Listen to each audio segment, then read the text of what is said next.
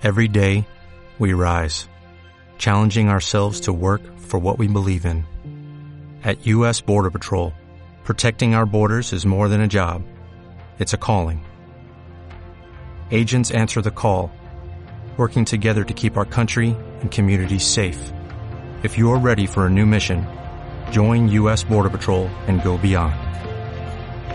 Learn more at cbp.gov/careers.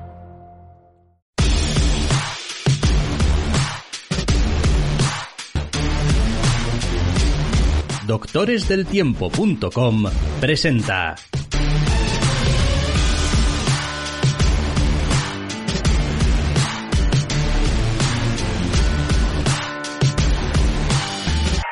Entre cómics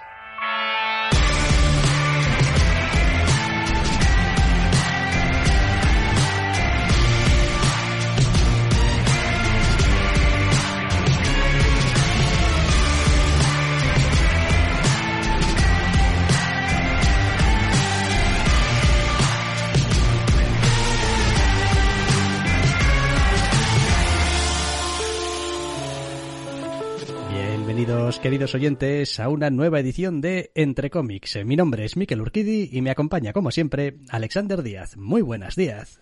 Esta semana venimos con lo que en realidad son dos semanas, porque la pasada, una vez más, no pudo haber programa, pero de lo malo malo ahora tenemos nuestros asuntos en línea, eh, estamos vacunados y estamos a punto de coger vacaciones, así que todo es correcto. La semana pasada como ya pusimos cara de susto en Twitter, hubo mucho TVO. Esta semana no ha habido tantos, pero aún así no ha sido una semana especialmente ligera. Así que lo hemos rejuntado todo. Hemos sacado esta vez no las tijeras grandes, sino la motosierra y hemos dejado aquello más llamativo. Sí, a ver, llamativo sería quizá la palabra. O sea, hay todo un entre cómics alternativo que no vais a escuchar con los tebeos que se han quedado fuera y que sí que hemos leído. Es decir, em, no ha sido tampoco una cuestión de decir, uff, hay tanto que pues vamos a leer los que nos parezca así a priori más. No. Quiero decir, los deberes los hemos hecho, pero... Mm, Algunos tienen un pase, otros no tanto, y como siempre a todos no llegamos, pero en general nos hemos quedado con aquello, entre las novedades, que más comentario merece.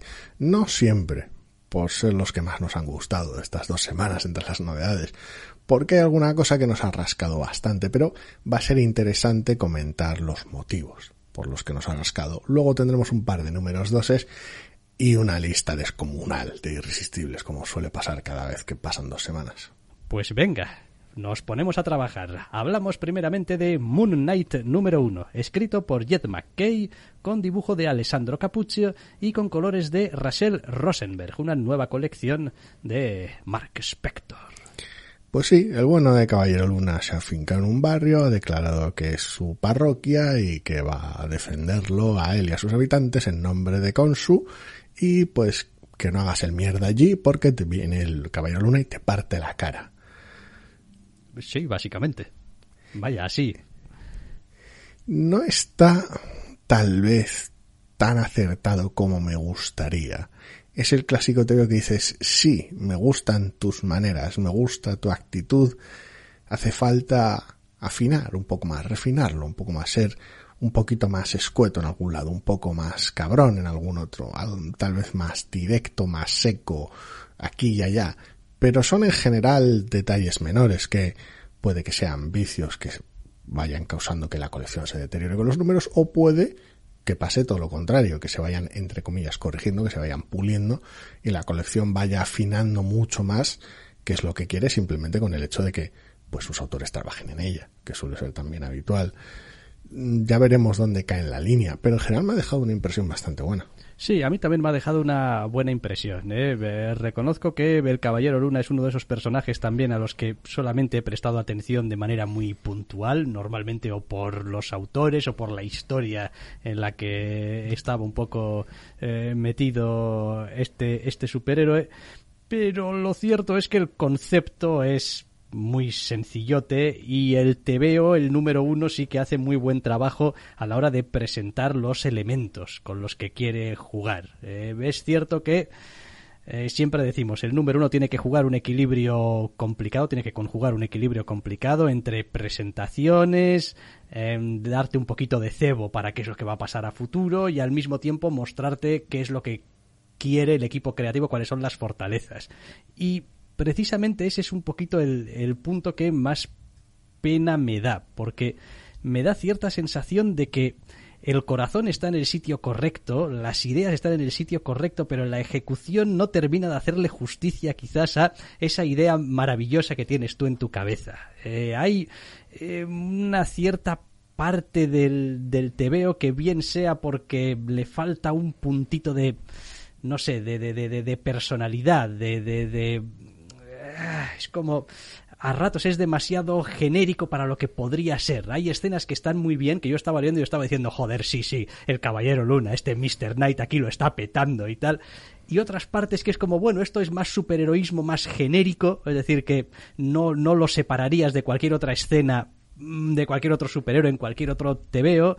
Eh, y después tiene uno o dos, no voy a decir vicios, pero sí uno o dos arranques muy de colección superheroica. De bueno y entonces el antagonista que el cliffhanger que eh, este segundo hilo argumental que voy a dejar aquí esbozado que a ver, no es que estropeen el TVO porque es una lectura muy agradable, la verdad, y, se lee bien y, y apunta maneras, pero deja un poquito la sensación de decir aquí igual con un poquito más de contundencia, habiendo dejado igual una o dos cositas fuera o habiendo subrayado de manera más rotunda otras, esto hubiese quedado como con mucho más empaque, como con mucho más hostias, el número uno de Caballero Luna, ¿no?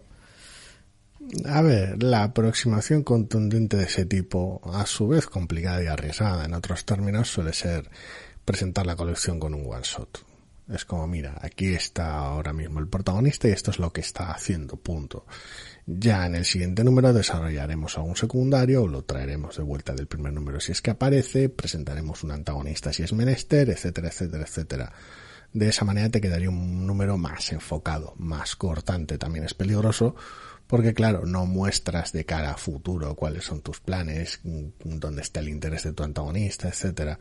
Eh, comentábamos desde el principio y acertabas tú de pleno eh, en lo que se refiere al TV y su mayor, su mayor fallo, por decirlo de alguna manera. Eh, es una cuestión de falta de personalidad, de manera parcial y solo momentánea, según qué aspectos. Es decir, yo le pido a este TVO que tuviera más personalidad, más mala leche, más, más momentos ocasionales. Tú te quejas de la estructura en general y es eso, es esa estructura posiblemente lo que más vicia, porque quejarse de uno o dos bocadillos de diálogo aquí, allá o del planteamiento de una página o un par de viñetas son detalles menores. Sí que es cierto que pueden modificar el ritmo y estropear según qué cosas, pero son detalles menores. El problema del TVO es que estructuralmente aunque su contenido pueda ser interesante, iba a decir parecer, no solo parecerlo, también ser interesante a nivel de personaje y lo que está haciendo, estructuralmente es número uno de superhéroe genérico.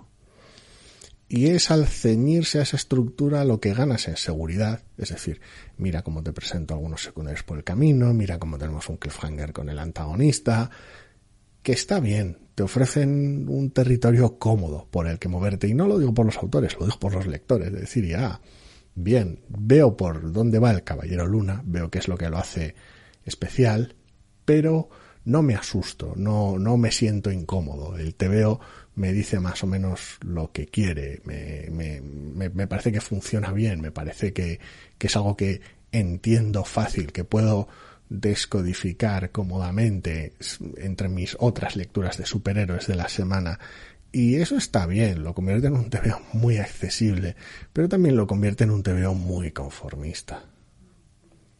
Después, eh, visualmente, pues en general diría que es un TVO que me gusta bastante, aunque reconozco que hay ciertos, a ver, ahí ya no es culpa del, dibujante, a veces hay diseños de personajes más o menos eh, inspirados y a veces hay, eh, bueno, a ver, planteamientos, no ya, no ya planteamiento de, de, páginas, sino me pasa una cosa un poco curiosa con, con este TVO, y es que cuando veo a su protagonista em, y cómo está retratado y el, el, trabajo de, de sombreados y de negros que lleva, eh, estoy viéndolo en papel.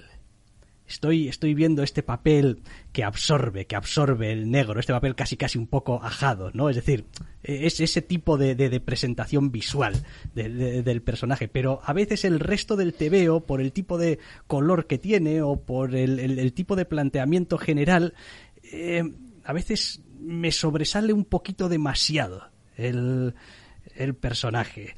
Y me molesta un poco porque creo que el, acercamiento a lo que es el Caballero Luna está, está muy bien, está muy logrado. Quizá es un poco continuista también con algunas otras cosas que hemos visto, como es, como es natural, pero, pero está bien, funciona. Y después de repente hay otras viñetas en las que nuestro protagonista no está en, en escena y es, bueno, un poquito más genérico en general, que digo, no sé, no, no ataría en si estuviese, digamos, aislada esta viñeta a esta colección. Porque yo ya la colección la ato mucho a ese aspecto concreto que tiene el protagonista y a veces hay cosas visualmente en el resto del TVO que, pues, no sé, me parece que tienen menos, están menos pensadas o tienen menos personalidad o son más genéricas, llámalas H. Es un efecto un tanto raro. En general luce como un TVO muy moderno, con una línea bastante limpia, un color más que adecuado, con momentos atmosféricos interesantes, todo muy cómodo, no hay nada especialmente agresivo. Pero luego nuestro protagonista conjuga un montón de trabajo de tinta en líneas, lo cual pues le da ese aspecto más orgánico, más sucio que mencionabas antes, pero luego de cara al color también viene un color digital que le da un efecto de halo eso te iba a decir, es que en los distintos momentos, tanto, a ver, no siempre, sobre todo, sobre todo en su faceta más superheroica, aunque también en su faceta de diario surge aquí y allá, en torno al emblema de la luna, en torno a los ojos o en ocasiones en torno a la silueta, si fuera menester. Y tiene esa combinación un tanto extraña de un trabajo de línea en un personaje que básicamente es blanco y negro si lo aíslas del resto de la, de la viñeta, que pues le da un aspecto tosco y orgánico. Y luego viene con ese efecto de destello muy, muy digital, por decirlo de alguna manera, muy artificial, que no queda igual de... A ver, no es que no quede igual de bien. Integrado igual. Sí, es una cuestión, tampoco es una cuestión de exactamente integración, al final es una cuestión estilística. Quiero decir, si, si tuvieras ese personaje en blanco y negro con un trabajo de tinta en un entorno más habitual, es decir, una obra completa blanco y negro, o, una obra completa blanco y negro como es un manga, ese efecto de luz o ese efecto de destello se manifestaría de forma distinta, con toda una serie de líneas, de efectos o de tramas. Aquí no tienes eso, con lo cual sí que hace que el personaje salte de la página. Eh, esto en ocasiones puede quedar bien porque le da una le dota ese aspecto ultraterreno que el propio personaje tiene por su propia condición y hace que dé ese cierto miedo, entre comillas, al menos a sus antagonistas, pero claro, al mismo tiempo también genera fricciones a la hora de leer el TV. Es un arma de doble filo. Que... por eso decía que cuando lo leo, eh, lo leo, a ver, nosotros leemos en digital y ya en digital tu propia pantalla emite luz y además el personaje tiene ese efecto de halo, de luminosidad, de lo que sea, con lo cual casi casi es como que sobresale todavía un poquito más.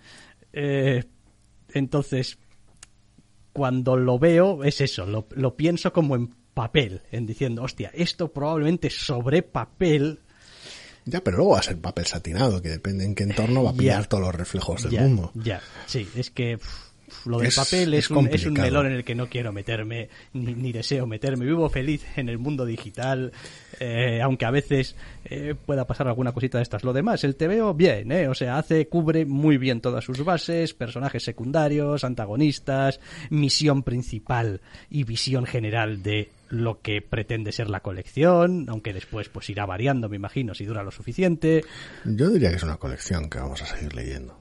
Sí, es probable, es porque decir, tendría que pasar algo muy raro, algún algún giro un poco extraño de la trama, algún uso un tanto torticero de no sé, personajes o lo que sea. Por ahora llevamos un número ya veremos qué pasa en el segundo, ya veremos cómo es el primer arco, etcétera. Estas una cosas cosa, Una cosa que me gusta también, eh, hombre, esto es un número uno, por supuesto que te van a contar el origen del personaje pero oye, pues está hecho con un poquito de gusto aquí, sin machacártelo demasiado. Está adecuadamente disimulado. Está disimulado, está, bueno, es decir, no sé, no sé, hecho con un poco de gusto. Sí, desde ese punto de vista, incluso quienes no sepan quién es este zumbao vestido de blanco, pues les explican lo, lo, lo imprescindible para que entiendan quién es este zumbao vestido de blanco. Lo más interesante es, en realidad, es él, cómo se comporta y tal, más que el, su origen superheroico, pero sirve como marco de referencia y también está incluido.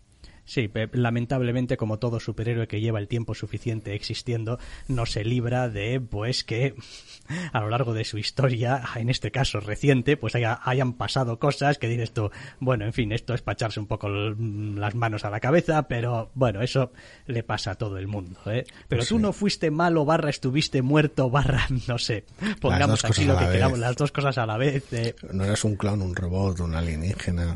Eh, lo que sea. Pero vaya, eh, bastante bien, ¿eh? Bastante bien, la verdad. A pesar de todo lo que hayamos podido decir aquí, quitándole o tal. Pero bien, Moon Knight número uno de Jed McKay, Alessandro Capuccio y Rachel Rosenberg, escribiendo, dibujando y coloreando respectivamente. Y nos movemos al siguiente TVO de la lista, que es Superman and the Authority, número uno, escrito por Grant Morrison, dibujado por Mikel Janin, coloreado por Jordi Beller. Es un TVO de DC. Sí, es un TVDC cuyo pues título no esperaba ver nunca en un TVO en general y que tiene a Superman con una serie de problemas eh, tampoco especialmente extraños, pero sí con esta vez soluciones extravagantes a esos problemas, lo cual lleva a añadir la segunda parte de The Authority al título de Superman. Es un número uno en general bastante pobre. No, al menos me ha parecido que es bastante pobre. Eh, no, no porque esté especialmente mal hecho, sino porque me parece que es un poquito un enfoque excesivamente, a ver, ¿cómo decirlo? Tampoco raro, sino demasiado cortoplacista, por decirlo de alguna manera. Siente la necesidad el equipo aquí de, además de que Superman tenga su, su, su plan o su premisa, sus ideas, su, su momento extraño, eh, necesita el propio TV su propia pequeña historia contenida en este número uno, su propia escena de acción. Y pues si no fuera bastante, insisten también en incluir algún tipo de flashback, entre comillas, formativo, que le dé algo de marco a toda la experiencia de este primer número, con lo cual es extraño. Quiero decir, hay una obsesión tal pasa lo contrario con el Moon Knight. Supongo hay una obsesión tal de hacer un número uno que sea tan autocontenido que resulta tal vez manejar demasiadas bolas en el aire al mismo tiempo y con tanto malabar se pierde. A ver, vayamos por partes. Esto es una serie limitada. No tengo ahora mismo la información de cuántos números, pero creo que me pareció leer el otro día que eran cuatro. Cuatro o cinco, sí. Y, la gente estaba diciendo, y creo que además con una cierta eh, eh, razón que... Cuatro, cuatro lo pone en portada y todo. Bien, que, que, hombre, todo tu primer número lo has jodido para esto. Y te quedan tres números. Y me está muy bien que en la portada ponga Superman and the Authority. Pero aquí tenemos Superman y otro señor. Quiero decir, eh, aquí no hay Authority por ningún lado. Al menos mm, todavía. No. Eh, lo cual es muy extraño. A mí una de las cosas que me han resultado más chocantes del TVO es encontrármelo tan focalizado, tan centrado en un único personaje. A ver, vale, Superman y este otro personaje, que es como... No sé muy bien por qué estamos pasando tanto tiempo con este personaje que por otro lado no parece tan complejo, tan complicado, tan interesante como para dedicarle páginas y páginas y páginas. Bueno, en su momento el personaje, no sé si se creó específicamente para aquel TVO, pero eh, vamos sale en portada, tampoco es ningún secreto y sale más empezar a ser bueno de Manchester Black. El bueno de Manchester Black es básicamente, no es exactamente una parodia de Jenny Sparks, pero bueno. En fin, y se creó para un, si no recuerdo mal, salvo que existiera antes, ahí ya me han pillado, se creó para un TV específico. Muy concreto que en general a un montón de gente le gusta bastante. Yo hoy en día sigo sin saber por qué. Quiero decir, no recuerdo ahora mismo ni cómo se llama aquel número de Superman. Eh, no te puedo ayudar. O sea... Superman se las ve con un, un trasunto, como quien se hace su escuadrón supremo de, Authority. Sí, sí, y pues, pues pasan, pasan cosas. ¿Vale? Me pareció bastante malo. En su momento me lo releí con el tiempo, me pareció un peor y es un, es un, es un que a la gente le encanta. No sé muy bien por qué. Con lo cual, parte de mi alergia hacia según qué cosas puede venir por ahí. Estoy empezando a, a, verte cierto aire de Lafu. En plan, me lo leí, no me gustó nada, te falta decir, pues la vida es una mierda, vamos a suicidarnos todos. Es, es, es raro, es raro porque, porque me lo leí un poquito como quien dice una burbuja, en plan, ¿qué es esto? Ok, me parece horrible, vale, bueno, sigo con ello, sin saber realmente en qué me estaba metiendo, por decirlo de alguna manera. Y tiempo después, de repente era como, joder, pues aquel te veo de Superman, aquel te veo de Superman, y yo, pero estamos hablando del mismo te veo de Superman, o sea, esto a la gente le gustó. Bueno, bueno, eh, eh, reencarrila.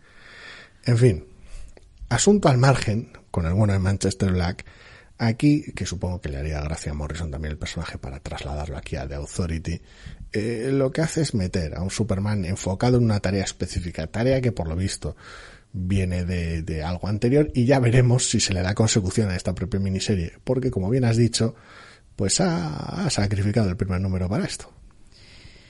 A ver, después quiero decir, a ver, hay cosas de las que a veces cuando hablamos de un TVO tampoco hablamos demasiado, pues porque hasta cierto punto eh, es, casi obvio. Quiero decir, eh, Mikkel Hanini, ¿cómo está visualmente este TVO? Pues, perfecto. Quiero decir, ninguna pega. O sea, es, es, es, bellísimo, es fantástico. Tienes un flashback con un look totalmente distinto. Jordi, Jordi también ayuda aquí también con el, con el color, eh, que está muy bien. Después tienes la historia per se, que está pues pues perfectamente bien eh, dibujada, mm, las páginas perfectamente bien compuestas, tiene ritmo como tiene que tener ritmo, eh, es más tranquilo como tiene que ser más tranquilo. Quiero decir, no, no está ahí el problema del TVO, en plan está mal narrado y tampoco eh, tiene el TVO ningún problema en es que los diálogos están mal escritos, no se entiende, son aburridos, no, porque joder, Morrison sabe escribir. Eh, el asunto es si realmente hacía falta todas las páginas que se cascan aquí para contar esto. Y específicamente. La, y, específicamente. Y, la crítica básica es esa. Es como probablemente podrías haber dedicado, no voy a decir la mitad de páginas, que igual es un poco eh, pasarse, pero muchísimas menos páginas a contar esto mismo de manera un poquito más concisa. Bueno, un poquito no, para contarla con menos páginas, bastante más concisa. Y el TVO no se hubiese visto afectado por ello. Hubiese sido otro TVO, pero la información y el, el, interés que, tú como lector recibes hubiese sido el mismo en menos páginas. Entonces, a veces menos es más. Es como... Eh, yo esto lo suelo pensar muy a menudo. Es como, ¿cómo se las arreglan, yo qué sé, eh, en una película para hacerte estos montajes, ¿no? De que pasa el tiempo. Luego resulta que ves series y las series se alargan años y años y años y pasan cosas y pasan cosas y joder, tenemos mecanismos en, las narraciones para resumir eso y aunque obviamente no vas a poder dar toda la profundidad que le hubieses dado de dedicarle más tiempo o más espacio en un TVO, puedes conseguir el mismo efecto prácticamente, porque el lector, y más en un TVO, pone mucho de su parte. Entonces, mm, no siempre más es mejor, no siempre más páginas eh, es mejor, no siempre más detalle es mejor. A veces menos es más. Al margen que en algunos casos me parece que Morrison ha optado por algún tipo de atajo un tanto superficial. Es como si hubiera pensado en, uh, necesito authority en mi TVO porque tengo authority en mi título y la idea que se le ocurre es que hay algún tipo de amenaza extravagante, transdimensional, a la que darle puñetazos. Quiero decir, el TVO se centra en tres frentes, que es incorporar al bueno de Manchester Black a esta historia, eh, mostrar por qué Superman tiene los problemas y las neuras y las decisiones que toma, y que hay algo de salseo, acción, algo de movimiento en el TVO. Y ese es ese tercio el que pues monta un follón transdimensional variadito que una amenaza extravagante, que pues si bien es entretenida, pues se queda ahí. O sea que técnicamente aquí tienes pues eso. Sí, me hace mucha gracia porque en realidad el, mm, el núcleo emocional de la historia está en si Superman va a poder convencer a Manchester Black de que haga lo correcto. Y yo leyendo este TVO y sabiendo lo que sé de Manchester Black, que es eh, nada, eh, no he encontrado en este TVO una manera convincente eh, de que nuestro Manchester Black decida, ah, bueno, pues igual sí, igual, igual Superman tiene razón y tal. Es como, no, no, no, lo he visto. Es decir, he seguido el hilo de, de, la historia, el hilo del razonamiento, las conversaciones, la actitud que tienen el uno y que tiene el otro. Y no he encontrado ese punto de, de, giro, de ruptura, de semención de la bombilla, de cambio de opinión, de ese argumento inatacable. Eh, ese momento inspirador. Ese momento inspirador, ese tal que dices tú, sí, joder. O sea, quiero decir, yo mismo me iría a pegar puñetazos a seres extradimensionales y soy un señor. No, no, no, no, no lo sé. Por cierto, el tema en su momento es el, el What's So Funny About Trust Justice and American Way. Action Comics 775. Ajá. Ya. Vale. Le lectura recomendada. No porque sea bueno, sino porque es interesante, como pasa con algunas de las novedades de esta semana. Sí, sí, bueno, eh, a ver, por lo demás, pues, en fin, puedes eh, elegir eh, casi cualquier TV o una amplia mayoría de TVOs de la estantería de novedades de esta semana, sacarlo de la estantería, abrirlo y Miquel Janín le pegará patadas en la boca. Quiero decir, eh, y eso, obviamente, para un TVO es una gran ventaja, porque eres un medio visual. Sobre todo para mover copias. Exacto. Que luzca bonito y que tenga nombres en la portada. Eh, y bueno, y luego pues tienes a Grant Morrison, que decir, esto se vende solo. Esto se vende solo. Yo, yo tenía ganas de leerlo. Eh, tenía, siendo el tiempo verbal correcto. No sé muy bien dónde está, después de haberse leído el número uno, el interés real. A ver, yo entiendo, ¿eh? Entiendo que, hombre, pues me gusta Superman o me gusta los rollos dimensionales, lo que sea, eso, eso está muy bien, pero ahí estamos hablando ya de cuestiones de, de, de, gustos y querencias y tal. Y aquí nosotros hablamos mucho de nuestros gustos y nuestras querencias, pero procuramos que cuando están influenciando fuertemente nuestra opinión sobre el TVO, decirlo claramente. Eh, es como porque a veces pues leemos TVOs que no son ninguna maravilla o que no son especialmente buenos y bueno, nos tocan alguna fibra, por lo que sea. Eh, pero unas cosas no quitan las otras, ¿no? Morrison y Janin, pues Morrison y Janin han hecho un TVO aquí que a mí, por, después de haberlo leído, me ha dejado más frío, o sea, quiero decir, como para agarrar un resfriado. Tiene una extra de jocosidad que, que sea un, que la semana pasada no grabásemos, que este sea un TVO de la semana pasada o de esta. Creo que de la semana pasada. La semana pasada. Creo sí. que de la semana pasada. Porque luego en esta tenemos el siguiente TVO de la lista. Lo cual va a hacer que sea toda la experiencia esta aún más graciosa. Venga, ya lo explicaré pues, luego por qué. Superman and the Authority número uno, escrito por Grant Morrison, dibujado por Michael Janin y coloreado por Jordi Beller para DC. Y nos salimos de Detective Comics porque seguimos con Superman Son of Kal-El número 1, escrito por Tom Taylor, dibujado por John Timms y con colores de Gabe L. Taeb. Ah, Superman, Son of Kal-El. El TVO al que venía buscando nada y de repente me encontré el TVO que merecía el título del TVO anterior. Me explico. Eh, el, el bueno de este Superman, o sea, es decir, John, que para ser el protagonista de este TVO, tiene sus, tiene sus neuras, tiene sus cosas. Quiero decir, él, pues joder, es el hijo de Superman y Lois Lane, y como tal, pues es un chaval que quiere ayudar y pues a veces ayudar supone darle puñetazos a cosas, pero otras veces con dar puñetazos no basta. Hace falta enfrentarse a tal vez amenazas más estructurales que no baste con darle puñetazos. Quiero decir, y me hace muchísima gracia que esa aproximación o esas inquietudes más propias de, por muchos puñetazos que tuviera, de Authority, tengan lugar en este TVO y no en el anterior, en el cual Superman necesita gente para darle puñetazos a otra gente. Vale, sí, visto desde ese punto de vista no deja de tener su gracia, es verdad. Eh, bien, este TVO para mí me deja un par de cosas claras. Una que cada vez soy más fan en general de cómo entiende los superhéroes eh, este, eh, Tom Taylor.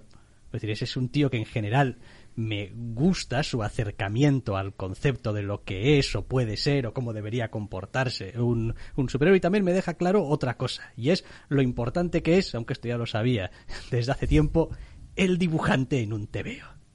Es posible que este TVO, que pues está bien, ¿eh? Quiero decir, es, es, es correctísimo, cuenta la historia y está bien. Eh, sus momentos emotivos y sus momentos de pegar un puñetazo encima de la mesa, fuesen mucho más llamativos y eh, hiciesen que el TVO se elevase un poquito más es de, de, de, lo que es si estuviese en manos no ya más capaces, sino simplemente ya sobresalientes. Es decir, bueno, quiero decir, eh, aquí el trabajo de, de John Timms es correcto, está, está bien, no le veo ninguna cosa eh, especial, pero sí que quizás se echa de menos el extra, un poquito más, para que acabe encajando todo. Porque al final, eh, Tom Taylor lo hemos leído a lo largo de varias colecciones en los últimos años, y casi siempre que nos ha gustado mucho, ha venido acompañado por autores más bien sobresalientes. No sé si en general o en esas colecciones que estaba en particular. Pero eh, lo cual, claro, uno empieza a pensar que igual no siempre puede ser casualidad. Que los tebeos de Tom Taylor que menos te gusten estén eh, dibujados por la gente que menos te gusta, como dibuja. Es que pasa es un trabajo en equipo. Correcto. Entonces, bueno, yo no he tenido mayores, eh, tampoco problemas, porque lo que has tenido no son realmente problemas, mayores dudas al respecto. Es un tema que me ha parecido que está muy muy bien, que tal vez sacrifica demasiado en su prólogo, pero que es transparente lo que quiere hacer con su prólogo, con lo cual pues tampoco pasa nada. No es el prólogo que está ahí por razones súper misteriosas, no muy aclaradas y que están distantes de la temática del TVO. No, está muy claro porque está el prólogo ahí, encaja bien con el TVO a nivel emocional, no pasa nada. Más allá de eso, eh, es un TVO que se las apaña muy bien porque nos muestra cómo funciona John, por qué funciona, cómo funciona y qué tipo de intenciones tiene. Es un TVO donde apenas hay una pelea, la pelea que hay no es tal, en realidad hay dos, pero la segunda escenación es, es comedia pura, mientras mantienes una serie de diálogos, que no tiene un antagonista específico definido, personalizado y que no termina con un cliffhanger. No como tal, no es su naturaleza más habitual. Me parece un número uno espectacular en prácticamente todos los sentidos. Agradecería que hubiera un artista que eligiera yo con el dedo. Pues posible, creo, creo que eso le pasaría a todo el mundo en todos, a casi todo el mundo en casi todos los tebeos. Pero me parece que está realmente bien, que los momentos eh, más emocionales de conversación y las eh, cómo maneja el lenguaje corporal y las posturas que hay entre los distintos personajes, sobre todo cuando son cercanos, como pasa en el último tercio del TVO, está realmente bien. Es un TVO fácil de leer, muy dinámico cuando lo necesita con las viñetas y en general luminoso y agradable. Puede que sea un TVO muy sencillito en el aspecto visual, pero me parece que está, que está más que correcto. Ah, no, sí, sí, sí, claro, claro, que está más que correcto. Sí, es que, es a lo que iba. Quiero decir, es como, es un TVO que está, que está, vamos, perfectamente en su sitio. Este, este es un número uno súper fácil de recomendar. Es como... La, pues duda, la duda es esa. Si colocas esa una superestrella vende TVOs al dibujo, alguien que, cuyo, cuya mera presencia en la portada de su, de su nombre vendiese más TVOs, la gente se acercaría más fácil a este TVO. No lo sé, no lo sé pero hombre, pues sí, probablemente sí. Vaya, quiero decir, tampoco vamos a decir lo que no sabemos, que los dibujantes venden TVOs. Es decir, los guionistas venden TVOs, pero los dibujantes también. ¿eh? Sí.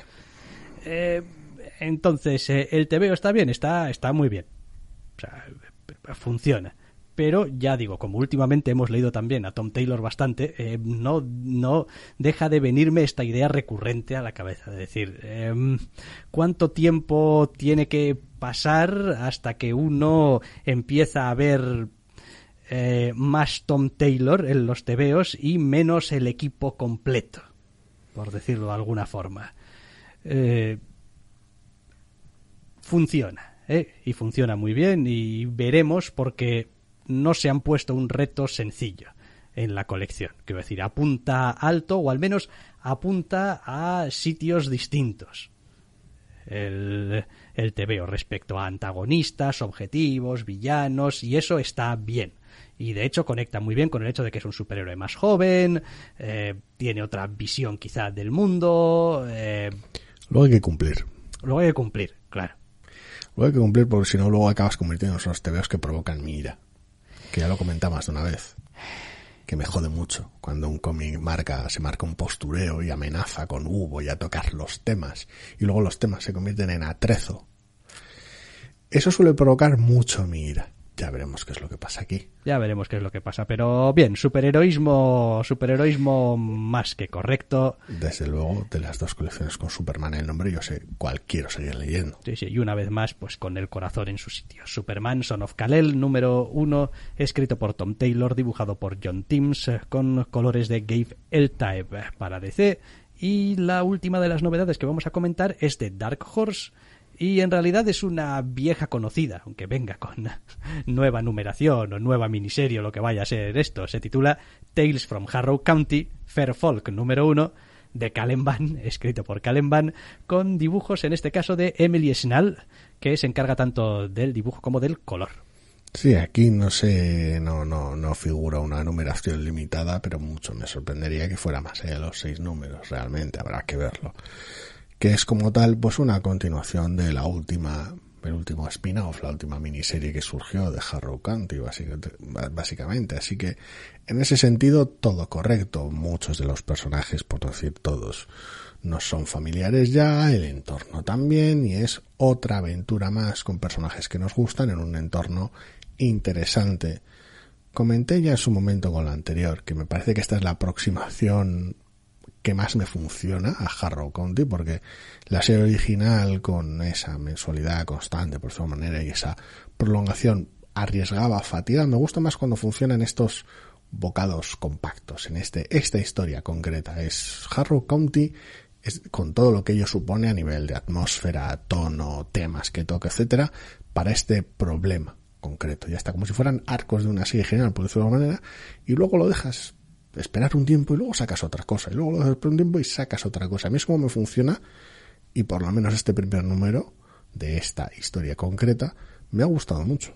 Sí, sí, otra de las eh, ya mm, eh, curiosidades que suele tener es que, pues bueno, Tyler Crook dejó ya de, dibujar en la miniserie anterior, no recuerdo quién fue el dibujante en la, en la anterior, pero no era eh, Emily Snell. No y una de las, eh, no preocupaciones, como digo, casi casi más curiosidades suele ser cómo va a encarar el nuevo artista o la nueva artista ese apartado visual tan característico desde el primer número de aquel eh, Harrow County, cómo lo va a adaptar o cómo lo va a llevar. Y lo cierto es que aquí el acercamiento, una vez más, es muy Harrow County, pero también es bastante distinto de lo que, de lo que ha venido siendo. Es decir, no, Naomi Frankiz se No tienen a ver, no tienen que ver. Obviamente están operando dentro del mismo universo de ficción y por lo tanto eh, relación tienen. Pero no sé, aquí el acercamiento me ha resultado un poquito más casi casi impresionista, diría.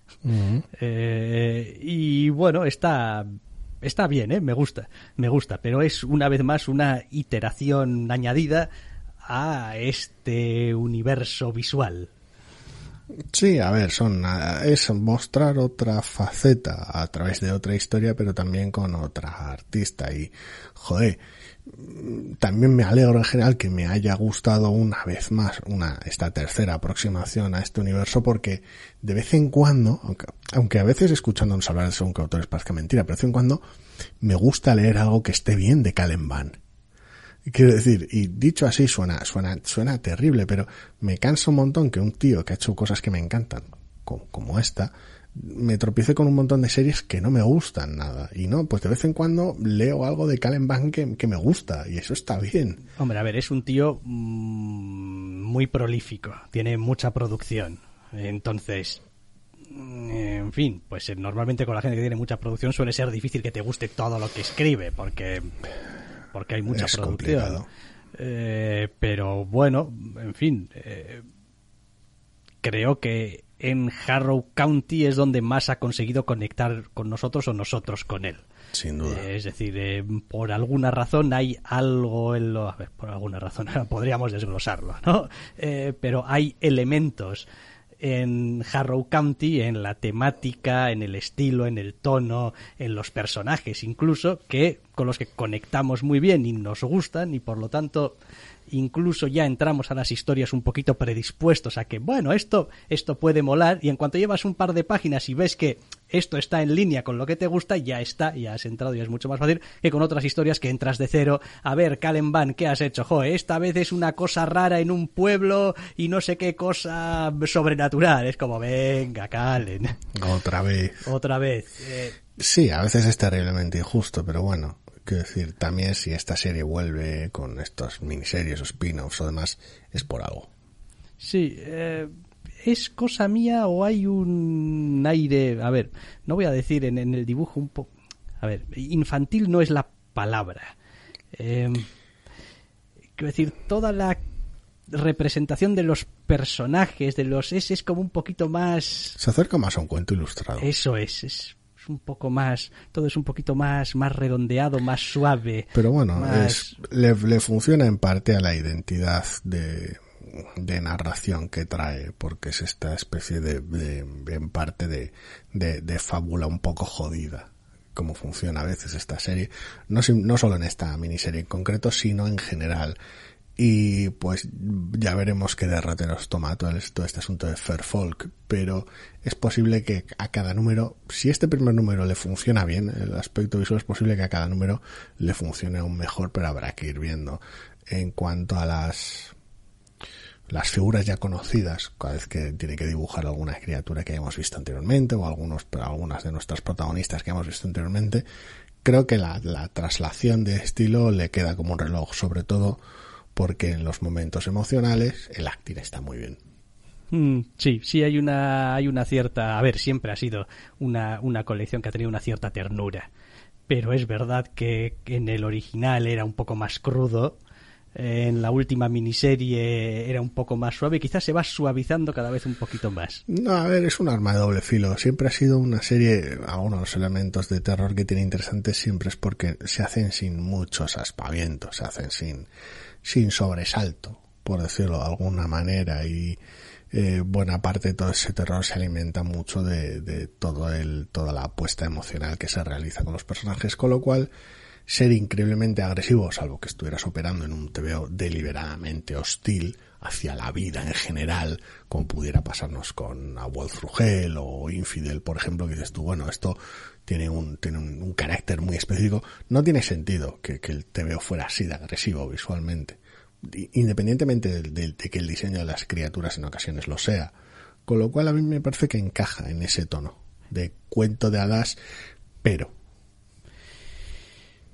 Un, un, último apunte. Quizá podría haber en esta miniserie una conexión mayor de lo que hemos visto hasta ahora con o sucesos o acontecimientos o incluso personajes de la serie madre. Uh -huh.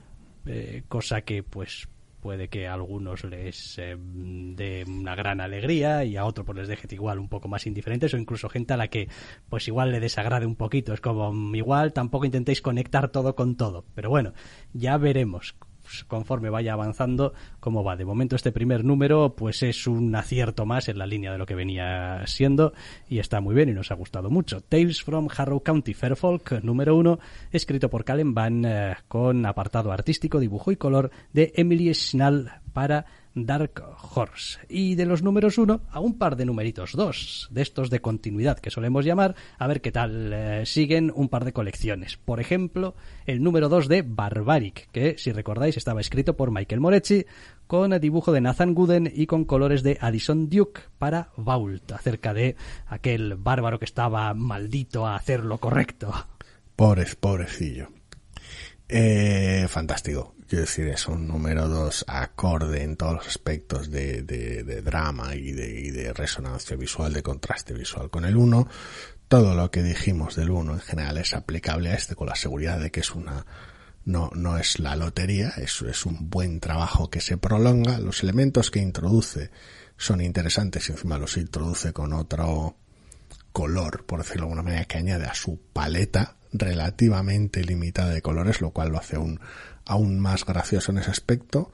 Y si no me equivoco, es el número 2 de 3 del primer arco.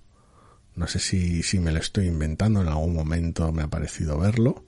Pues no te lo puedo confirmar ni desmentir porque no tengo ni idea, Con la lo, verdad. con lo cual encima va, si es así va a operar encima con, con cierta con- contundencia y celeridad, sin necesidad No, de la- alargar las cosas. La verdad es que parte del atractivo cuando comentamos el número uno estaba en esa, en esa socarronería, en esos, en ese ser un poquito em, eh, ya me saldrá eh, eh, la palabra, lo que son los, los niños, em, ser muy bueno, los niños son muchas cosas, y ya lo sé, no me pongas esa cara. Sí, Em, esa c- cierta honestidad. gamberro, o- un poco, un Ah, poco gamberro y tal, ¿no? De, de- y lo cierto es que este segundo número lo sigue, lo sigue teniendo. Eh, me resulta una colección muy divertida, divertida, Mm.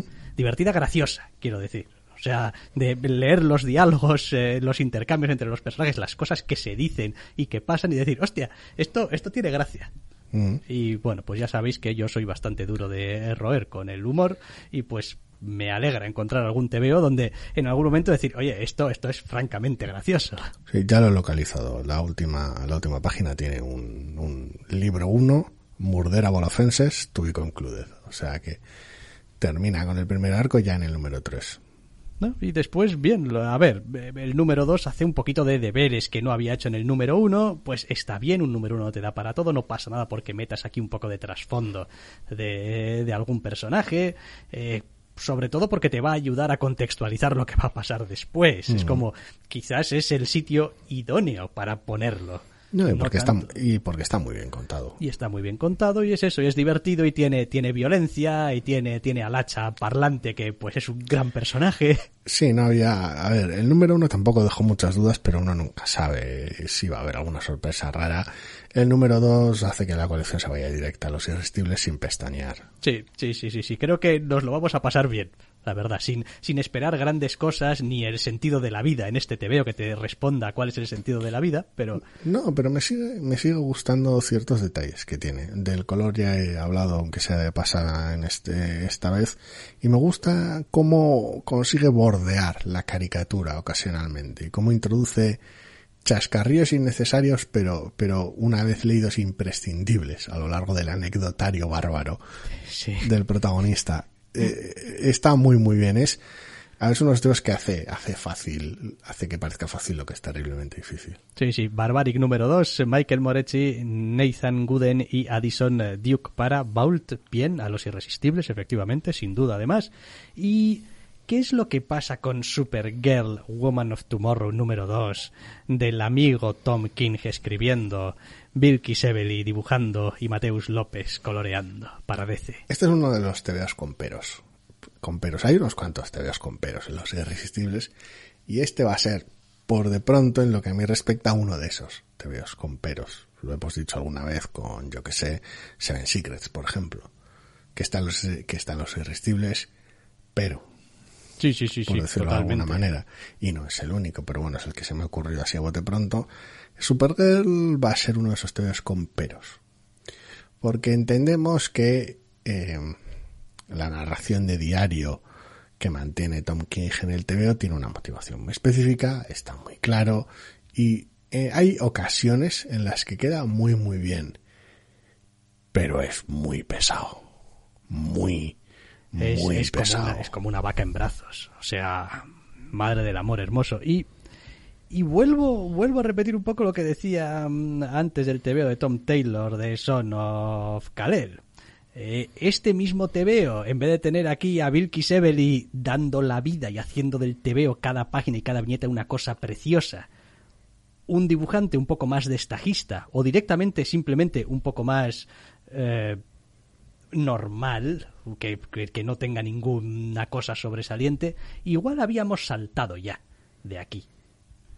¿Por qué? Pues porque, amigo, es que mucho texto, mucho texto y tampoco hay especial chicha. Quiero decir, si el dibujo no, no, no, no añade algo, no, no lo hace especialmente atractivo, de aquí sería muy fácil soltar cable, desenchufar y decir, oye, mira, eh, Tom King, me- nos vemos en la próxima miniserie de 12 que hagas, o lo que sea. Aunque bueno, esta era de 8, ¿no? No lo sé. Bueno, yo tampoco, eh, no recuerdo. Pero vaya. Sí, de 8. No lo he puesto en la lista, pero sí de 8. De 8. Bien, pues se libra y se va a librar pues porque son 8 solo.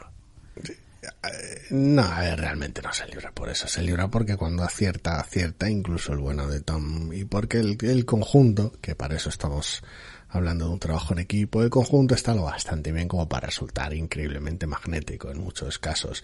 Es un tema en el que prácticamente no pasa nada, pero aún así te tiene devorando páginas una tras otra. No las devoras con la misma alegría y la misma ligereza con la que en lo que a mí respecta deberías hacerlo. No. ¿Por qué? Porque hay un montón de texto y no siempre es necesario, en muchas ocasiones es redundante. Vale. Pero sigues devorando páginas del TVO si el número 3 se convierte en un TVO menos esperado que, este número 2, porque el número 2 ha sido como ha sido, y a su vez el 4 se convierte en un número aún menos, con menos ganas de leerlo, porque el 3 sea como buenamente sea, etcétera, pues entonces, pues igual se cae del camión y estaremos hablando de algo que se quedó por el camino. Pero ahora mismo, eh, he empezado hablando del TVO como he empezado hablando del TVO, precisamente por eso, porque es un TVO que está aquí pese al pero Sí, también diré que Tom King, ya me bajé de Strange Adventures, ya me bajé de Batman and Catwoman. Quiero decir, mm. si te crees que no me voy a bajar de esto porque tienes a Bill Kisebeli aquí, eh, desengáñate.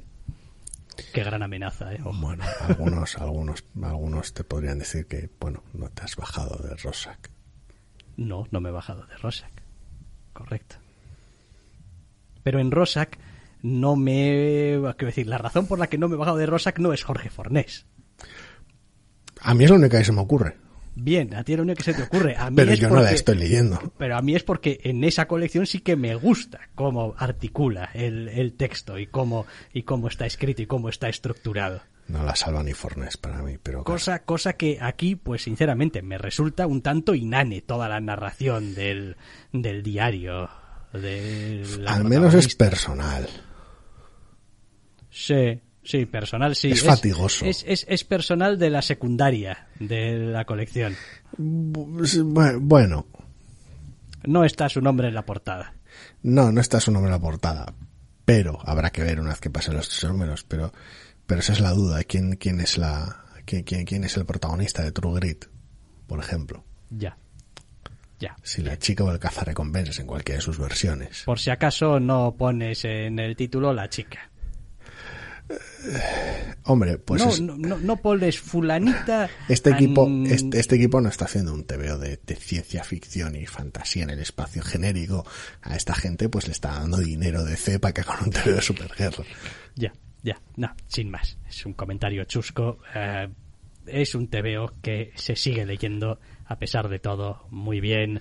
Y que se sigue disfrutando precisamente por lo que tú dices. Porque cuando acierta, acierta mucho y como a pesar de todo el texto está bien escrito, pues a veces un poco a regañadientes, pues vas leyéndolo y vas hasta disfrutándolo. Quiero decir, está entre los irresistibles. Quiero decir, si no, pues no estaría aquí. Quiero decir. Este estará, sí, a partir del segundo número. Ya veremos si dura toda la colección o no. A eso me refería, es a que cada vez que toca decir algo bueno, las frases comienzan con un a pesar de todo. Sí, a ver, también es porque quizá nuestro acercamiento siempre es un poco así. Es como, yo reconozco que como lector no soy ese tipo de lector en el momento, es decir, en el momento de leer un o solamente me quedo con lo bueno, es decir, no, no, no, no considero las, las cosas malas, es decir, me refiero a que leo los TVOs muy face value, o sea, es decir, lo cojo, muy del me tirón. lo leo, muy del tirón, muy, muy de entrada, sin consideraciones externas. Estos son reflexiones posteriores. Exacto. ¿Qué pasa? Que cuando uno hace la reflexión posterior, pues por cómo somos, tendemos a sacar primero el camión de mierda antes que el desfile de halagos. Salvo que sea un TVO muy, muy, muy bueno. Que los hemos tenido y entonces pues solamente es el desfile de halagos y quizás al final un hay un bocadillo que no me ha gustado porque dice esta palabra en vez de esta cosa. O la que más me gusta a mí, esperemos que se mantenga así de bien. Directamente el, miedo a que futuros números no sean así de buenos. Sí, pero, pero bueno, es que es, es, es como somos. Eh... Precavidos, temerosos de que el dios de los tebeos venga y nos castigue con tebeos peores.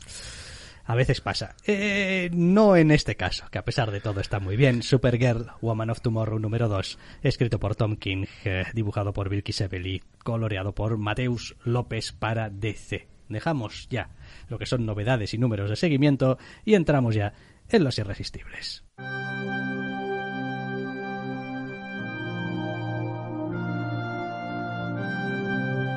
No solo de novedades vivimos los doctores. También leemos otras colecciones. Y aquí están, porque nos encantan, los irresistibles de la semana.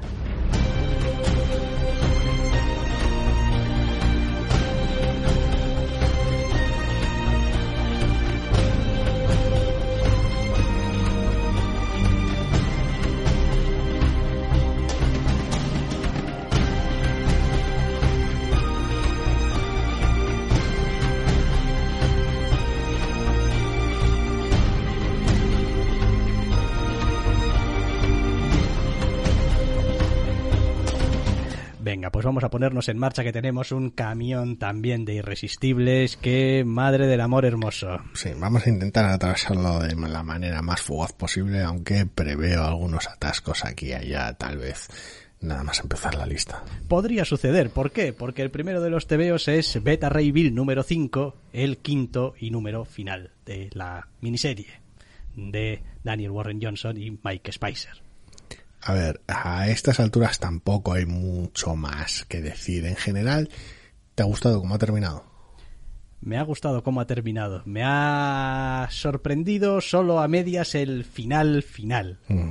eh, pero me gusta, me parece, me parece adecuado. Me parece que es muy honesto como suele pasar con casi todas las obras, o al menos hasta ahora todas las que he leído de Daniel Warren Johnson, para con los personajes y en este caso para con su protagonista, el cual ha tenido un viaje extraordinario para conseguir algo, eh, o intentarlo al menos, eh, y bueno, pues a lo largo de la historia hemos visto un poco lo importante que era para él y pues las consecuencias que podría o no podría tener y creo que él, la interpretación que hace Daniel Warren Johnson de cómo llegaría en estas circunstancias al final de esta historia el personaje está bien en su sitio.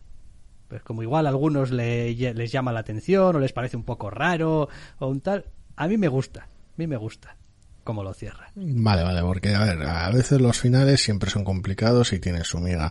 Yo le he disfrutado mucho, me ha gustado el final y no tengo, no tengo mayores problemas, pero claro, igual hay gente que según qué desarrollos y tal, eh, les provocan alguna fricción rara o no lo sé. Aquí estamos hablando ya de otro, otra vez como pasaba con, con Wonder Woman de un, préstamo. Estamos hablando de, de, que trabaja un personaje superheroico por cuenta ajena, por decirlo de alguna manera.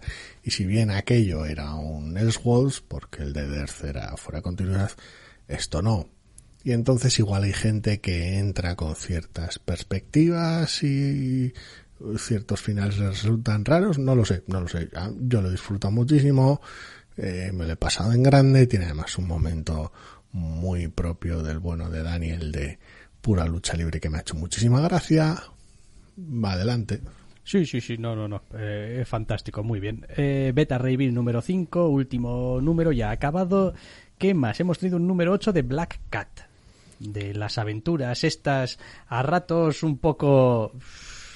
¿En qué andas? ¿En qué andas? En este caso, arranque de arco. Lo cual, pues una vez que se revela en qué anda, pues genera un poquito de sensación de en qué andas. Sobre todo, no porque este número en concreto esté mejor o peor, esté peor en realidad que los anteriores, sino porque involucra según qué personajes con los cuales hemos tenido fricciones en el pasado. Con lo cual, eh, es la misma reacción más o menos que solemos tener cuando estamos leyendo cualquier TVO de Marvel y de repente nos aparece Deadpool, que torcemos el gesto, pues nos pasa con otros personajes, también en distintas medidas. Eh, ya veremos, asumo que hay motivo. Sí, no, y seguramente la colección sabrá sacar su buena ración de petróleo. De esto, eh, el número en sí a ver, está bien de planteamiento, no me ha parecido ninguna cosa del otro mundo tampoco, ¿eh? En, ejecución y... Eh, eh, quiero decir, creo que es el tipo de colección que para mí como lector voy a sufrir mucho cada vez que la trama o, o el, los personajes o el nivel emocional no están en el punto álgido o subiendo. Es decir, eh, esta colección para mí como lector no se puede permitir muchos parones, muchos eh, números de interludio que no vayan a ningún lado, que no añadan algo, porque un par de números así empezaré a plantearme qué estoy haciendo leyendo Black Cat en realidad. Es que pinta ya en todo esto. Sí. Bueno, Pero bueno, de momento, a ver, este número pues ya me lo he leído, pues ya, este- eso sí que ya no tiene vuelta atrás, vamos a ver a dónde va. El voto de confianza lo tiene después de todo lo que hemos leído hasta ahora. sí, la verdad es que Más cosas, el número 9 de Black Widow. aquí, aquí yo diría que estamos mucho más cómodos. En realidad. Black Widow me gusta mucho. A ver, volvemos a tener la misma problemática que viene siendo no exactamente habitual en esta colección, pero sí en cierta frecuencia. Aquí una vez más tenemos a Rafael de la Torre, además de Elena Casagrande en los lápices. Ambos hacen un trabajo muy bueno, pero me gustaría que ambos no hicieran un trabajo muy bueno a la vez en el mismo TVO. Eh, Sí, correcto. Es así de sencillo. Eh, si se puede mantener una dinámica en la cual cada uno hace un número, fantástico. Si se puede dividir el trabajo de tal manera que no pisen ambos el mismo arco, aunque sea a costa de hacer arcos más cortos, fantástico. Porque me gusta mucho la interpretación que hace cada uno de ellos. Prefiero la de Elena Casagrande, prefiero la de Elena Casagrande, me parece que está más acertada. Vale, también es la artista original que comenzó la colección, con lo cual, ¿hasta qué punto esto no condiciona esa respuesta? Bueno, pero si tiene que darse lugar y con el ritmo que mantiene los TV superiores, no me extraña que se dosifique algo mejor para que no compartan páginas dentro del mismo TV. Simplemente eso, porque rasca un poquito. Sí. Es un TV que está muy bien, pero llama la atención. Pasas una página y de repente, hmm, ah, vale, ya veo lo que está pasando. Toca, toca cambio de artista. Y, y sigues con tu vida y sigues leyendo el TV tranquilamente, pero debería ser algo que no, no, no pasase. Sí, eh, a mí me pasó, ¿eh? Pasé la página y dije, "Eh, oye, ¿qué está pasando aquí? Espera, echa para atrás. ¿Cuánta gente está dibujando esto? Ah, acabáramos, vale, que hay dos dibujantes. Vale, vale, esto, eh, esto ahora tiene sentido, lo, lo entiendo. No es que de repente Elena Casagrande haya decidido que, pues, mi, mis contornos gordos y mi- mis perfiles gruesos los voy a abandonar y voy a hacer algo un poquito más estilizado. Digo, no, hombre, pues que es, es y, y- soporta la consistencia bastante mejor que otras series con más de un artista. Pero, pero esa sensación de decir, eh, leería encantado un- una colección de, de la viuda negra con cualquiera de los dos, pero no con ambos a la vez. Sí, sí, o sea, sí, bueno, demás- sí con ambos a la vez, porque el TV me ha encantado, pero preferiría no tener que hacerlo, vaya. Lo demás, la colección sigue en su velocidad de crucero y sigue estando tan bien como hasta ahora, teniendo espacio para todo, para esos, esos diálogos chispeantes, esa acción espectacular, eh, ese desarrollo de personajes. Quiero decir, desde ese punto de vista, eh, Thompson está imperial en esta colección. Vale, más cosas. El número 30 de Captain Marvel. Hablando de Kelly Thompson. Hablando de Kelly Thompson, sí, es cierto. Termina el arco en el que estaba metida Carol en este momento y de paso se permite el número incluir una pequeña historia de complemento con, con Jimmy McKelvey. Eh, todo bien, este es el tipo de arcos que me gustan, quiero decir, el, que está el te veo bien, de principio a fin, puede que tenga sus altibajos aquí y allá, pero, pero joder, bien, arcos bien de la Capitana Marvel, joder, no es tan difícil, a veces parece que sí. Sí, no, pues ha hecho sus cosas, ha tenido sus aventuras superheroicas, ha conocido gente, ha interactuado con otros, ha pegado unos punchantes, pues bien, y todo dentro de ese, ese tono agradecido de, de Kelly Thompson, de, de superheroísmo optimista, gracioso, tal. O sea, ninguna pega. Seguiré leyendo. A ver qué tal arranca lo siguiente y pues si volvemos a tener otro otro arco un poco loco y un poco Pues- bobo, pues, pues, conociendo cómo funciona esta colección, toca número de interludio y después tallín con alguna mierda, un arco horrible y luego tocará un número de interludio que estará bien y luego otra vez un arco que esté bien. No lo sé, en realidad me lo estoy inventando. Pero Ya, bueno, que hagan lo que quieran, que inviten otra vez a David López. Y mejor todavía que le inviten, que le paguen por ello. so- sobre, to- sobre todo eso, pero bueno, déjale tranquilo que está de vacaciones. Así Creo. eh, Debería. tienen derecho eh, a Eso- eso, eso eh, espero. los autores. eh. Eso espero. Qué cosas. Eh, bien, hemos tenido también un número 32 de Daredevil. La colección continúa igual de correcta que siempre. Arrancaba en el número anterior un follón bastante serio y pues tiene un cliffhanger relativamente inevitable en este número. Eh, tal vez igual con algún girito que otro y demás. Está sabiendo no exactamente sacar petróleo, que suele ser la expresión que nos gusta, pero sí mantener de manera interesante la situación en la que está nuestro protagonista. Yo creo que va siendo hora ya de darle carpetazo. Va siendo, va siendo porque eh, luego nos quejamos de la permanencia según qué cosas en los de los superhéroes, pero creo que va siendo hora de que corra el aire, que ya lo que hacía falta hacer yo creo que ya lo ha hecho con soltura pero ya corre el riesgo de, acabar cansando, sobre todo. Ha tenido que comerse en medio eh, King in Black. Efectivamente. Y eso, eso ha lastrado el ritmo y el desarrollo, sobre todo de alguna de las tramas menos favorecidas por eh, la situación actual, argumental, que bueno, pues chico, es lo que hay. Claro, me da pena porque que termine ese asunto le va a quitar de alguna manera relevancia o, interés al, otro frente. y el otro frente me estaba. Y el otro frente me está gustando mucho, pero ya veremos. Ya veremos. Eh, más cosas. Un número 6 de Eternals. Fin de arco. Básicamente. En el cual pues toca toca pegar unos cuantos puñetazos bien dados, resolver unos asuntos y hacer una serie de revelaciones de estas que lo cambian todo. ¿En serio? ¿De verdad? Y los protagonistas toman toda una serie de decisiones. Algunas mejores y otras peores, pero hay decisiones. Y la verdad es que es un final de arco realmente bueno. A mí por lo menos me pareció muy resultón. Eh, es el tipo de fin de arco que igual se lo veo hacer a otra, a otra, a otra persona y diría, pues no sé de dónde vas a sacar el interés o cómo vas a levantar el siguiente arco. O sea, ¿qué va, qué va a tener de interés el siguiente arco? Porque no, me cuesta ver el material, sobre todo porque yo y los Eternos, pues tampoco es que seamos uña y carne, pero como el guion es de Kieron Gillen, pues hay confianza. Bueno, bueno, veremos, veremos. Eh, esa Rivik también está dando el callo como un campeón eh, en esta colección. Quiero decir Que, que, a veces eh, es un poquito más inconsistente y le ves un número bueno y después un número un poco más así. Aquí la verdad es que yo lo estoy encontrando muy, muy sólido y me alegro por ello. ¿eh?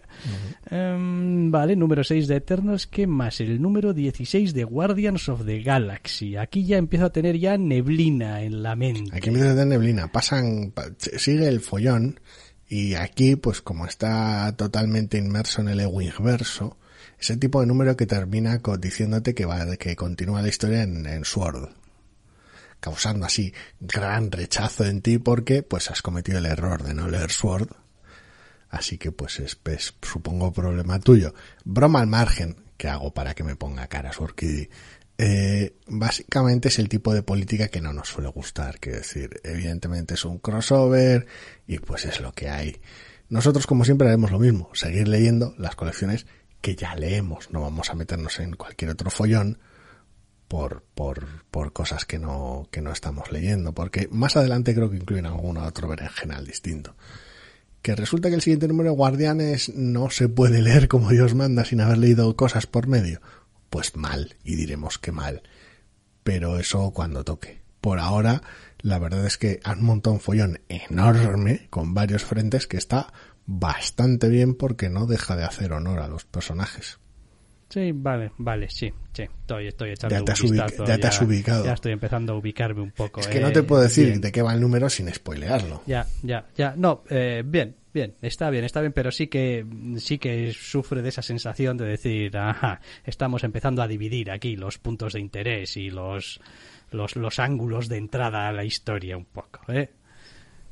Que algún vistazo le echa al Sword. Bienvenido al Ewing Verso que le follen a Lewin inverso. Quiero decir, voy a, voy, a, voy a volver a saber que además que no quiero saber nada de mutantes, tío. Voy a empezar a dejar de leer todas las mierdas de mutantes y ya está. Quiero decir, me avisas cuando le revienten la cara ya. Y, listo del A mí me gusta porque cuando lleguemos al número de Sword, que ha habido el número de Sword de esta semana, el de Guardianes desde la pasada, ya llegaremos a eso. Algunas cosas que quiero comentar que me encantan. Sí, hombre, aquí son todos más chulos que, que un 8. No van por ahí los tiros. Y más duros que Arturo también. Pero bueno. Suele ser algo habitual en el Sword, pero no van por ahí los tiros. Em, bien, Guardians of the Galaxy número 16, que pues siguen salvando la galaxia o intentándolo. Fuertecito, en un, efectivamente en un lío muy gordo, muy gordo. mm, Todo es como muy, muy, muy importante, muy urgente, muy grave. Pues lo que corresponde. Muy Vaya. fan, muy fan de la serie. Eh, más, el número 7 de Homesick Pilots. Esto es una jodida Un maravilla. pequeño cambio de, una vez más, de punto de vista, de punto de atención, poner el foco en otros personajes distintos de los de los últimos números. Eh, visualmente esta, esta colección. O sea, me encanta, me encanta. Me quedaría mirándola todo el día. Así, sin más. A ver, eso supongo que es un poco lo que pasaba con el número anterior, en cierta medida. Terminamos hace dos números arco con un follón tremendo y pues en el número anterior teníamos un frente y en este número tenemos otro. Bien es cierto que se retoman según qué cosas al final de este número, pero bueno, se trataba un poquito de hacer esa, esa toma de contacto de bueno, ¿y esta gente qué está haciendo ahora después de este pequeño salto temporal? Muy bien. ¿Y estos otros qué están haciendo ahora? Ah, muy bien. ¿Dónde se hallan estos personajes? ¿En qué situación están a nivel emocional? ¿Y qué, qué, qué, qué decisiones van a tomar ahora? Todo correcto, vale. Pues ahora podemos comenzar, entre comillas, oficialmente con el siguiente arco, ahora que ya estamos situados. No, además está, es, es muy emotivo, es... No sé. Es una coleccionaza enorme. Funciona muy bien, funciona terriblemente bien. Homesick Pilots número 7. Hemos tenido también el número 3 de 6, llegando ya al Ecuador de Made in Corea. Y oiga, qué, qué, qué, qué giro, esto no me lo vi venir. Los derroteros ya preocupantes que tomaba la colección, preocupantes a nivel de dentro de la trama, ¿eh? no preocupantes para la, para el bienestar del TVO, quiero decir, que tomaba la colección se manifiestan de manera plena en este número, por decirlo de una manera. Uno dudaba con el cliffhanger final del número 2, de decir, bueno, ¿esto exactamente qué? Y el número 3 te dice, no, no, exactamente esto, lo que estabas pensando. Y, joder, y ya veremos cómo lo resuelve, pero si le lleva hasta sus últimas consecuencias, más le vale hacerlo realmente bien, porque no, no, no son, no son cosas que se traten con ligereza, o que no deban tratarse con ligereza.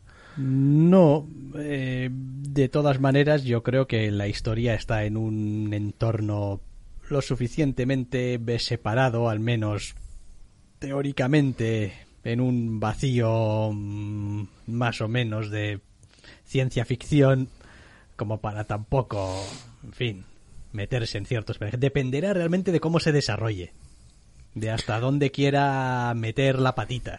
Por ahora, con el eco que tiene, los planteamientos visuales que tiene, no, no engaña a nadie, ni intenta engañar a nadie. Hay una serie de referencias más que claras. Y ya veremos dónde desembocan. Lo cual, por otra parte, hace que el TVO sea muy interesante. Correctísimo.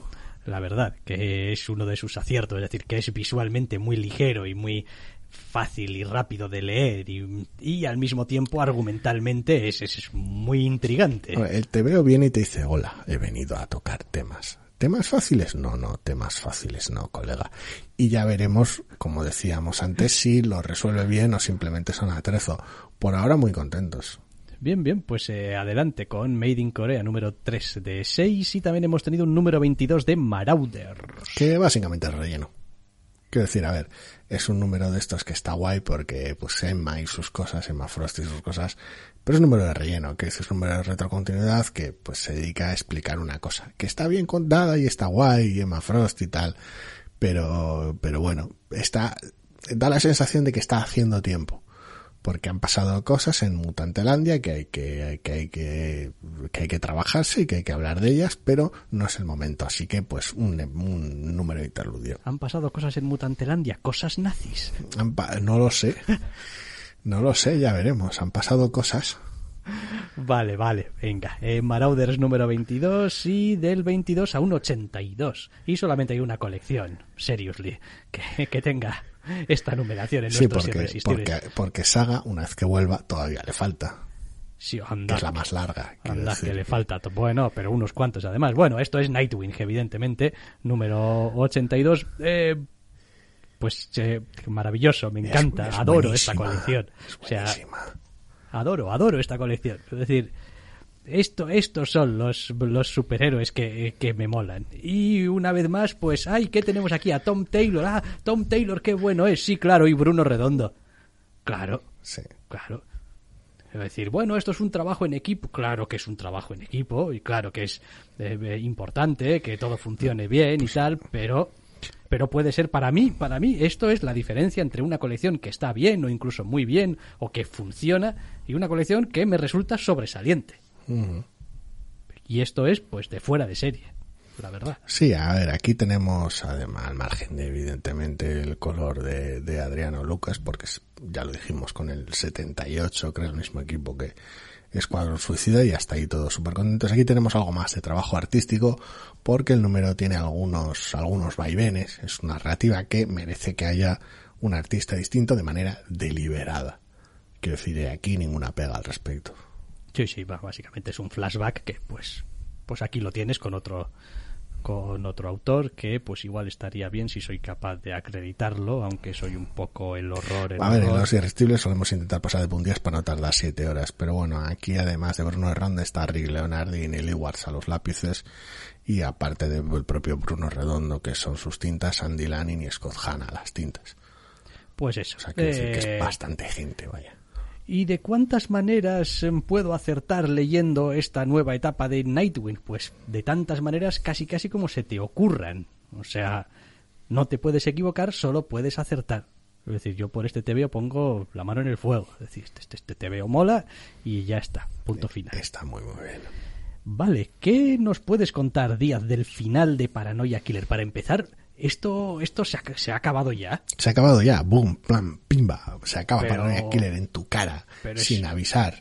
Yo al menos no sabía que iban a ser solo cuatro números, desde luego. igual, igual se sabía, creo que no se sabía, pero pam, pim, final en tu no, cara. No habrá pasado ninguna cosa en plan, pues esto no, está pitando y entonces pues lo acabo no, en el No, no, no, no, al final pone Víctor Santos un me ha gustado mucho esta experiencia, tal, gracias, tal y cual, igual en un futuro otras cosas en esta plataforma, otras cosas de Paranoia Killer, otras cosas, otras cosas. O sea, no en plan, pero, pero a ver, ya en el tercero se veía que había cierta vocación de, de, de que el siguiente iba a ser un número contundente. No sabía yo que tan contundente como para darle carpetazo al asunto. Visto en su conjunto tiene sentido. Y es, es una, es una burrada de número. Es una burrada de número, una burrada de final. Para una cosa compacta y sólida como una roca. Eh, una vez entero, cabría debatir si no se puede hacer todavía más compacto el TVO.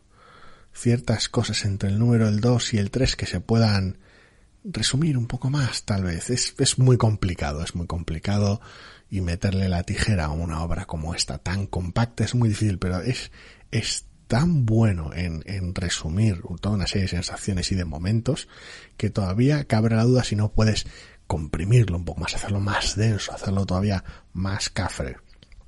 Muy, muy chulo, un final realmente impactante.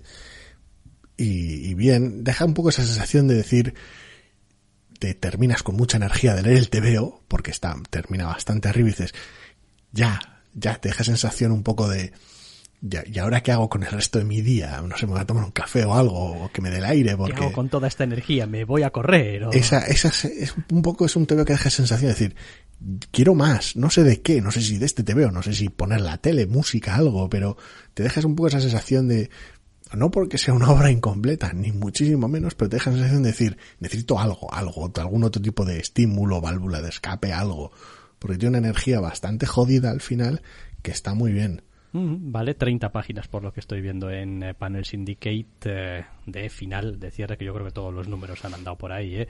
Para alrededor de las 30 páginas. Bien, pues Paranoia Killer ha acabado en el número 4. Eh, esto es Panel Syndicate, las cosas te empiezan por sorpresa y te acaban por sorpresa. Una cosa rarísima. Es lo que hay. Hablando de finales, se nos ha acabado también Proctor Valley Road en el número 5. Sí, es un final realmente chulo, es un final muy muy bonito pero es una serie que ha tenido sus accidentes a lo largo del camino. En esto creo que estamos más o menos en la misma onda, que a veces ha prolongado cosas que igual no tenían todo el interés del mundo y aquí al final parece que se ha apresurado un poco para resolverlo. Sí, la verdad es que, buah, pues porque al final pues han sido cinco números y pues ya está, ya que estoy ya montado, pues me voy a quedar hasta el final. Pero yo en algún momento a la altura del número 3 me hubiese bajado y tampoco ya está. Es decir, me parece que los personajes están ahí, pero hasta cierto punto me da la sensación de que la propia trama no les deja respirar. Llega un momento en el que están tan inmersos en el desarrollo de lo que está pasando que, que asfixia un poco la posibilidad de algunas interacciones o incluso de, de ver algunos aspectos muy interesantes de los personajes que estaban al margen de este problema que están intentando solucionar. Y bueno, sí, al final pues tienes un pequeño epílogo y tal, y pues eso siempre está bien, pero había muchos elementos al principio en la presentación de personajes y en cómo se presenta su relación que eran muy atractivos y que poco a poco, pues eso, les ha ido atropellando la trama. Es un poco ese equilibrio complicado de mantener, de cuando introduces una trama sobrenatural y ciertos elementos de terror, hasta qué punto puedes disfrutar de, de, unos personajes muy bien construidos, de, de, de estas protagonistas que molan un montón en su aspecto más cotidiano, y al mismo tiempo mantener la trama sobrenatural, porque si ignoras la trama sobrenatural en favor de lo cotidiano parece que no te está importando y que sea todo un poco chichinabo, pero claro, si le haces justicia a esa trama sobrenatural, las protagonistas no pueden estar llevando su vida normal, porque están metidas en un follón horrible. Entonces es un, es un arma de doble filo bastante complicada. Yo creo que se podrían hacer según qué arreglos tal vez lo que decías tú en el Ecuador de la colección hacia la mitad porque el 4 con su conflicto me parece que es imprescindible y los dos primeros números son mucho más sólidos como unidad. Igual en el medio se podrían haber ahorrado cosas. No digo que la solución sea simplemente tirar el número 3 por la ventana y que la colección durase un número menos. Porque estoy precisamente hablando de que el final es apresurado según qué cosas, pero creo que hay ciertas dinámicas en los ritmos que no terminan de hacerle un favor a una colección que, por otro lado, está muy bien. Sí, sí. Sí, sí, sin duda. Eh, final de Proctor Valley Road en su número 5 y llegamos al anteúltimo número de Strange Adventures, número 11 de 12. Pues después de las revelaciones del número anterior, en este caso tocan drama, discusiones y cliffhangerazo, que ya veremos cómo acaba. ¿Y alguien es más fuerte que alguien en este número? ¿Eh? No sé, me ha parecido ver por ahí algún, algún meme de alguien echándole en cara que fulanito es más fuerte que tú. O, algo así. Ah, ah, hay, hay algún que... No, no van por ahí los tiros, pero, pero sí hay algún tipo de referencia en ese sentido. Hay, hay ciertas cosas bastante graciosas en el número. No lo sé. ¿Ya sabemos de qué va esta colección? Sí, sí, sí. sí. ya el número anterior era el número de explicaciones. Y después del número de explicaciones no sabes de qué va, apaga y vámonos, Tom King. ¿Qué explicaciones de mierda has dado? Pero bien, aparte de las explicaciones, que están muy bien las explicaciones, pero las explicaciones tienen sentido y esto, esto va, va, va bien. Sí, sí, sí. ¿De verdad? Sí. No me lo creo. Igual no es la colección más interesante del mundo, eso también lo digo. ¿eh? Es decir, la, la, gente que se salía por porque no le pareciera interesante que, que tenga sentido lógico, no, no le salva la colección. Quiero decir, no, no si, si el que dejase de leerla porque no le parecía divertida, no, no, que, que no vuelva ahora en plan, en plan, no, ya te consuelo yo, todo tiene sentido, joder. Eso se daba por hecho. Como que menos que que tenga sentido. Eso es, si no te estaban funcionando los ritmos y las dinámicas, esos no han cambiado. De hecho, podrían podría argumentarse incluso que se hayan visto agravados ahora en el, el, el tercio final, con lo cual, mal asunto.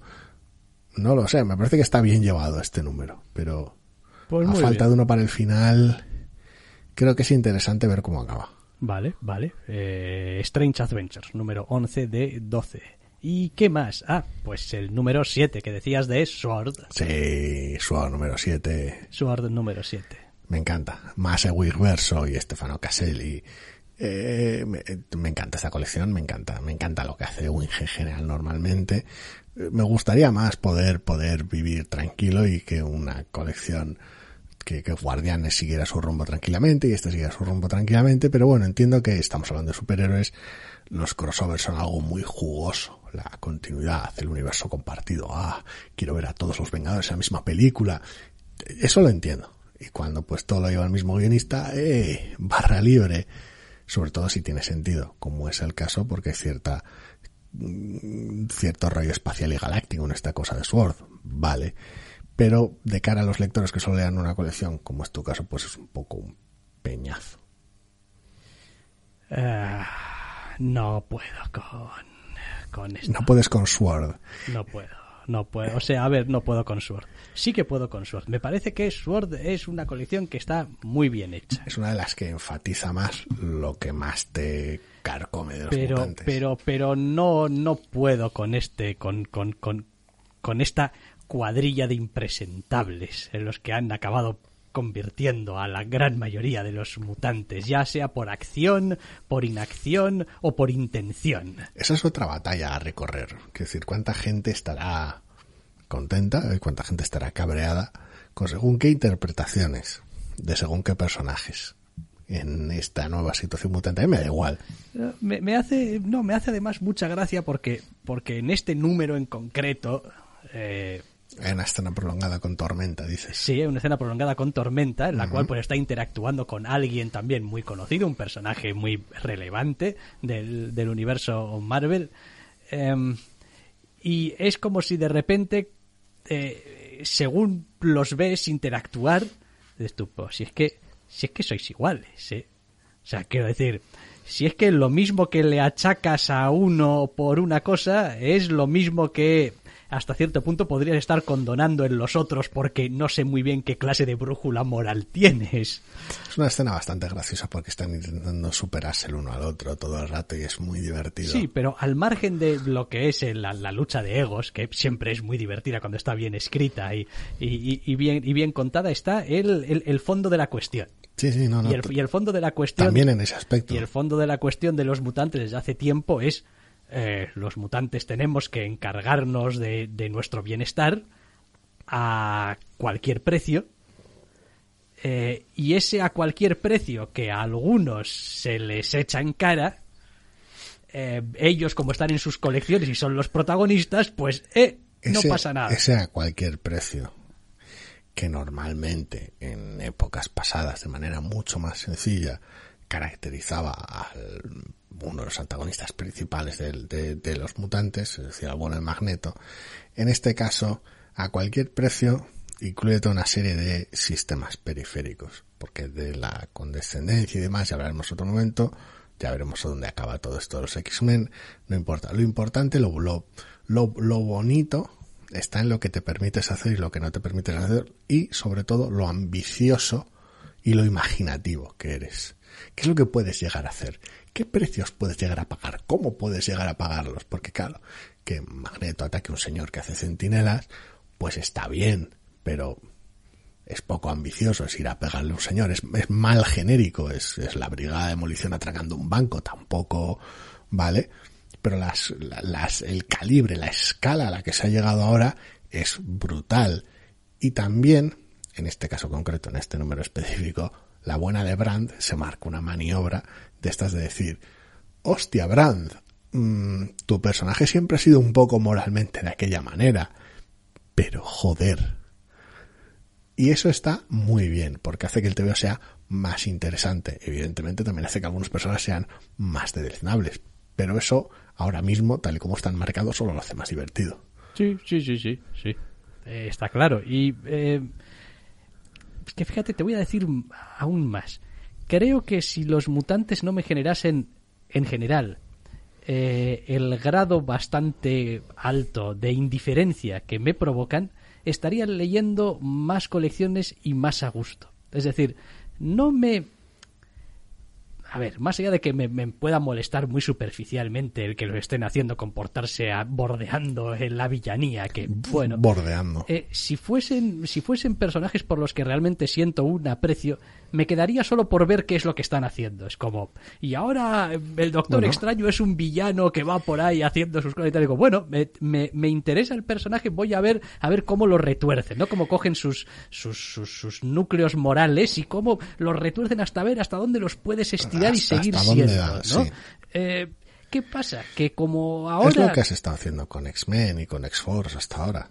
Eh, como ahora parece que en casi todas las colecciones casi todos los personajes estén cortados por ese mismo patrón eh, y, y, la gran mayoría de personajes mutantes me importan tres pimientos. Factor X no era así, pero se ha acabado. Pues, pues me cuesta seguir leyendo porque, porque me cuesta realmente eh, estar interesado en cómo les afecta esto o cómo les hace comportarse esto a unos personajes por los que tampoco siento un gran una gran conexión. esta sería, en, con esa salvedad, esta sería posiblemente el tipo de colección que te, que te gustaría. Sí, probablemente sí. Y cada vez que ojeo un número aquí o allá, digo, la verdad es que está francamente bien hecha. Solo que no es, no es Thanos, es Branda. Sí, no, no, es, está francamente bien hecha. Es decir, el, número es, es, es, divertido, es dinámico, es interesante, eh, está bien escrito, bien dibujado, o sea, está muy bien hecho. Pero la colección me da un poco igual, la verdad, las cosas como son. Que se pudran todas. Eh, número 7. Y vamos a acabar, aquí al menos espero que estemos de acuerdo, con The Many Deaths of Layla Star, este TVO maravilloso. Sí, difícilmente a estas alturas creo que podría haber brecha en este respecto. Es una pedazo de colección brutal con un número formidable. Bueno, pero como casi todos los números, por no decir todos los números, son en cierto modo autoconclusivos, pues oye, el mejor escriba echa un borrón y de repente aquí en una colección de cinco tienes un número un poco me y pues ya empiezas a torcer el gesto. Me. Habrá que ver cómo es el siguiente. En todo caso, este no es ese número de torcer el gesto. Este, este número es, una vez más, una pequeña maravilla, un deleite para leer, para ver. Es, por su propia naturaleza, por cómo ha avanzado la trama, posiblemente el más directo de la colección hasta ahora, el que menos anda con ciertos bailes periféricos, porque ya no es el momento. Mm y las cosas empiezan a estar en plan negro sobre blanco, por decirlo de una manera, no para el lector, porque los lectores siempre hemos tenido toda o casi toda la información, sino para algunos de los personajes.